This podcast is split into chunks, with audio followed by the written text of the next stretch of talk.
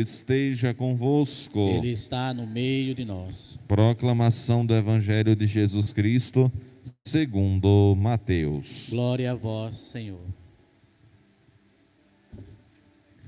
Naquele tempo, alguns fariseus aproximaram-se de Jesus e perguntaram para o tentar: É permitido ao homem despedir sua esposa por qualquer motivo? Jesus respondeu: Nunca lestes que o Criador, desde o início, os fez homem e mulher? E disse: Por isso o homem deixará pai e mãe e se unirá à sua mulher e os dois não serão uma só carne? De modo que eles já não são dois, mas uma só carne. Portanto, o que Deus uniu, o homem não separe. Os fariseus perguntaram: Então, como é que Moisés mandou dar a certidão de divórcio e despedir a sua e despedir a mulher? Jesus respondeu: Moisés permitiu despedir a mulher por causa da dureza do vosso coração mas não foi assim desde o início. Por isso eu vos digo: quem despedir a sua mulher, a não ser em caso de união ilegítima, e se casar com outra, comete adultério. Os discípulos disseram a Jesus: Se a situação do homem com a mulher é assim, não vale a pena casar-se. Jesus respondeu: Nem todos são capazes de entender isso a não ser aqueles a quem é concedido. Com efeito, existem homens incapazes para o casamento. Por que nasceram assim? Outros porque os homens assim os fizeram.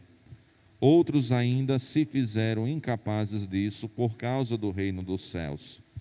Quem puder entender, entenda. Palavra da salvação. Glória a vós, Senhor. Queridos irmãos e irmãs em Cristo, hoje nós celebramos a sexta-feira da 19 semana do tempo comum. Também suplicamos a intercessão de Santa Dulce dos Pobres, o anjo bom da Bahia, santa brasileira, santa aqui da nossa região.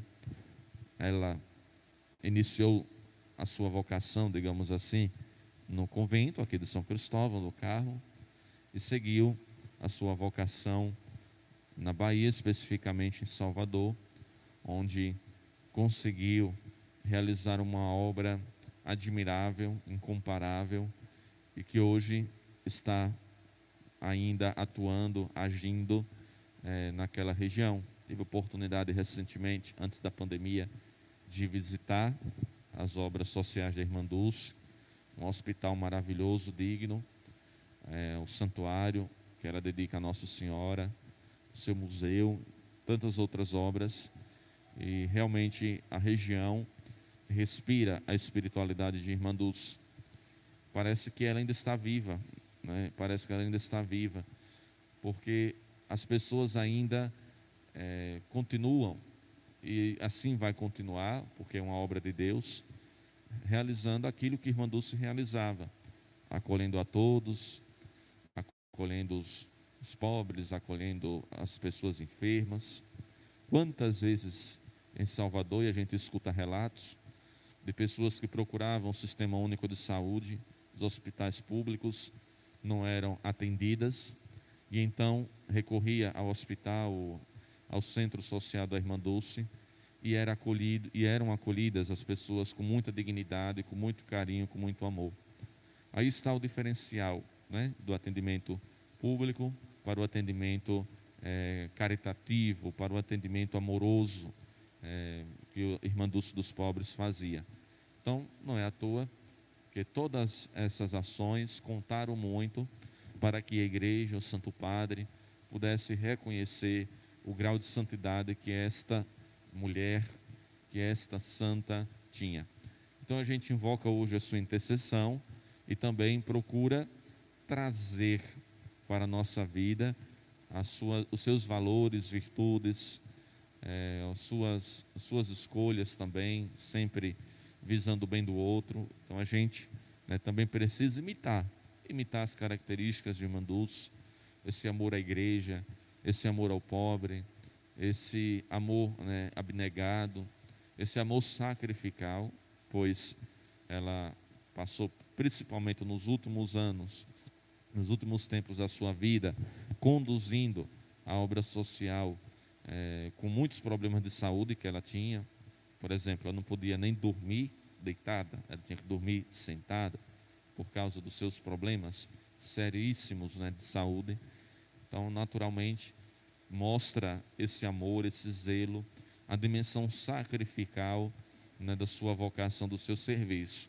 Às vezes a gente, por uma dor de dente, por uma dor né, de, de, de, uma topada que a gente leva, a gente logo né, se exclui, a gente logo reclama, a gente não quer mais ir para lugar nenhum, né? a gente usa né, como argumento para não ajudar ninguém, ou então né, o vitimismo e tantas outras coisas mais. Irmã Dulce não queria saber né, de dores, né, de situações que ela passava, ela só queria saber de amar o próximo, de amar o irmão. E a gente aprende muito né, com ela, é, a gente aprende muito e pede a sua intercessão na glória dos céus. Mas hoje nós celebramos a sexta-feira da 19 semana do tempo comum e os textos são maravilhosos. A primeira leitura nos traz esse relato, relato bastante importante, que o Senhor faz, que na verdade é, Josué realiza, é, é, Josué realiza a todo o povo diante do diálogo que ele trava com Deus. E ali então ele faz uma ressignificação de tudo o que aconteceu, destacando a condução que Deus fez até a chegada à terra prometida. E assim a gente, a gente vê, a gente percebe também na nossa história, na nossa vida, a mão de Deus. Quando a gente olha para trás, a gente, se tiver de fato o coração embebido né, de fé, embebido também do amor de Deus, vamos conseguir identificar a mão do Senhor, o dedo de Deus, as graças divinas na nossa história. Porque Deus sempre cuida da gente, Deus sempre cuida de nós mesmo nos momentos de rebeldia na nossa vida, Ele sempre cuidou de nós, sempre cuidou da gente. É aquele fato, é que foi aquela situação, foi aquela história. Ele sempre cuida de nós, sempre. Mesmo quando a gente não percebe, Ele sempre está ali, com a sua mão poderosa, a mão poderosa do Senhor que acompanhou o povo de Israel, a mão poderosa do Senhor continua também acompanhando a nossa vida. Então, que a gente nunca possa deixar de reconhecer essa mão poderosa, bondosa, misericordiosa né, do Senhor.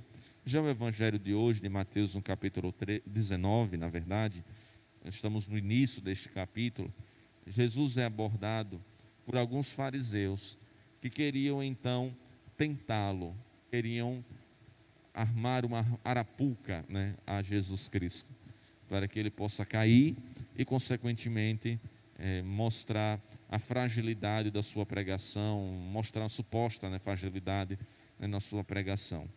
Mas Jesus é muito esperto. Jesus ele, é, ele foi muito aplicado no conhecimento à lei. Depois ele é Deus e Senhor, tem essa sabedoria nata né, no seu coração e ele também conhece os corações humanos. Da mesma forma né, que Deus conhece no Antigo Testamento o nosso coração, Cristo Jesus, como Messias, o Emmanuel, Deus conosco, ele também conhece os corações humanos.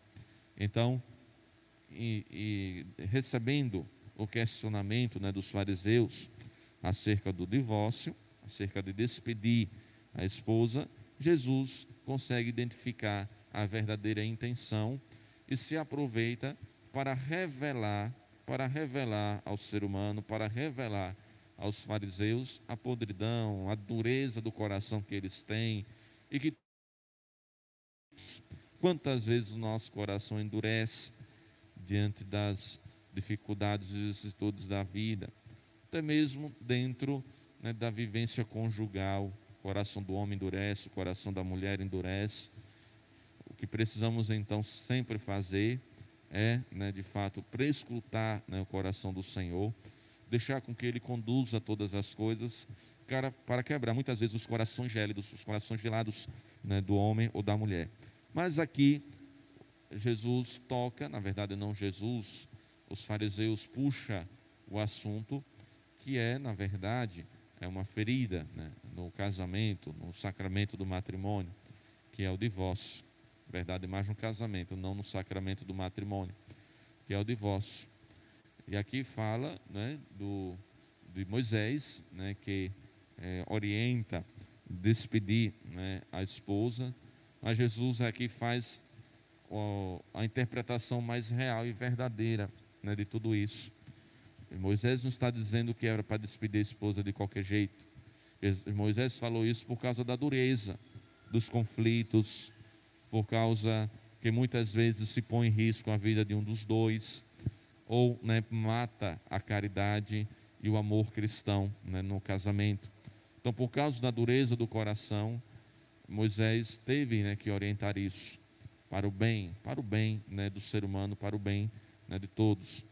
Então, Jesus aproveita para dar uma excelente catequese acerca disso. É a dureza do coração humano que ocasiona tudo isso. E Jesus aqui vai muito além, falando mesmo da vocação né, matrimonial. É, existe também vocação. Às vezes a gente coloca na cabeça que o nosso sonho é o casamento, que o nosso sonho, por exemplo, é o ser sacerdote. O meu sonho é ser missionário, meu sonho é aquilo, meu sonho é isso. Esquece de fazer experiência vocacional. Mas é o sonho de Deus? É o desejo do Senhor? É o desejo que vem do alto né, para você? Realmente é a sua vocação? Então, Jesus aproveita para ir muito além de tudo dessa questão, para tocar no aspecto mesmo vocacional. Tem homens incapazes para o casamento porque nasceram assim, outros porque os homens os fizeram assim, outros ainda por causa do reino dos céus. Às vezes, é, quem puder entender, entenda. E às vezes a gente se depara também com essas realidades. Tem pessoas que não foi ali preparada né, para aquele sacramento do matrimônio, ou mesmo que não foi né, chamada, vocacionada né, para isso, mas que tem aquela ideia fixa, que quer a todo custo achar uma companheira ou um companheiro, que depositou sua felicidade, sua esperança, depositou todas as suas fichas é, nesse, nessa vocação, suposta vocação que porventura possa ter, mas às vezes não é a vocação, não é o caminho do Senhor. Se fecha a outras experiências, se fecha de verdade a outras experiências e acabam nas frustrações da vida. É importante que a gente prescrute sempre né, o coração de Deus. A gente orienta os nossos jovens, as nossas crianças. As crianças né, geralmente são educadas somente né, para o casamento. Às vezes a família não abre nem a possibilidade para outra vocação. Né? Aí é interessante quando o padre chega, olha, quem sabe aqui um futuro sacerdote, o pai e a mãe são os primeiros a regalar os olhos. Mas Deus chama, Deus chama, Deus vocaciona, Deus chama religiosos, religiosas, Deus chama padres, Deus chama freiras, Deus chama freis, missionários, leigos. Né? A gente não pode já incutir na cabeça das crianças, casar, você vai ter filhos, você vai ter casa, você vai ter isso. A gente tem que sempre orientar para seguir a vontade do Senhor. Se for né, Jesus falando, se for Deus chamando, vai acontecer a vocação se for mesmo vontade do Senhor, isso vai acontecer. É o que eu digo sempre, é que os nossos coroinhas, eu falei até algumas vezes a Pedrinho, se Deus chamar, você vai ser. Se Deus não chamar, você vai ser outra coisa na vida, vai ser santo. Deus sempre nos chama primeiro a vida e a vocação à santidade. Essa é a vocação comum de todos nós. Padre, freira, religioso, religiosa, enfim, Deus é a vocação comum a todos nós. Isso sim, a gente pode e deve orientar as nossas crianças, os nossos jovens. Deus te chamou para a vida, para ser santo, cristão, batizado, batizada, missionário, missionária. Agora, a vocação específica, se Deus lhe chamar para o sacerdócio, para a vida religiosa, para a vida, para a vida é, matrimonial, para outro tipo né, de vida missionária, é, de consagração, você, com certeza, no discernimento né, diante de Deus, vai saber né, encontrar, vai saber se deparar. Então, que a gente possa incutir nas nossas famílias a cultura do discernimento vocacional e não a cultura da imposição vocacional. É importante né, que os pais, mães, avós, avós criem essa consciência. não da, da imposição vocacional. Você vai ser padre, você vai ser é, pai de família, mãe de família, você vai casar. Quem disse, que, quem disse que ele vai casar ou ela vai casar? Quem disse que ele vai ser padre? Quem disse? É Deus quem diz. Não é você que diz, como pai, como mãe. É Deus que diz, é Deus que chama. Então, que a gente possa criar em nós e nas nossas famílias uma cultura de discernimento vocacional, principalmente com relação às crianças e os nossos adolescentes. A gente poderia ter menos padres frustrados, a gente poderia ter menos pais e mães de famílias frustrados, poderíamos impedir muitos e muitos divórcios por aí, se não fosse essa cultura né, da imposição vocacional que a gente coloca nas nossas famílias. Uma das primeiras coisas que a gente faz, quando a gente nota, sob o ponto de vista da aparência, olha que casal bonito, meu filho com sua filha, olha que coisa linda, Olha, será que vão ser marido e mulher? Isso, pelo amor de Deus, minha gente, isso não é o certo, isso não é o correto. Isso é imposição vocacional. Que a gente oriente para o bem, já desde criancinha. Né? Olha, você tem que ser aquilo que Deus quer, aquilo que Deus chama. Até no aspecto mesmo da profissão, no aspecto profissional. Se você vai ser engenheiro, arquiteto, médico, é, se você vai ser advogado, se você vai ser policial se você vai ser, seja lá o que for da vida, que seja orientado pelo Senhor, que seja orientado por Deus também. Deus sempre coloca nos nossos corações aquilo que Ele quer. Então, que é, nosso Senhor né, seja sempre o norte e o autor do, das nossas vocações, e não nós mesmos. Glória ao Pai, ao Filho e ao Espírito Santo, como, como era no princípio, agora e sempre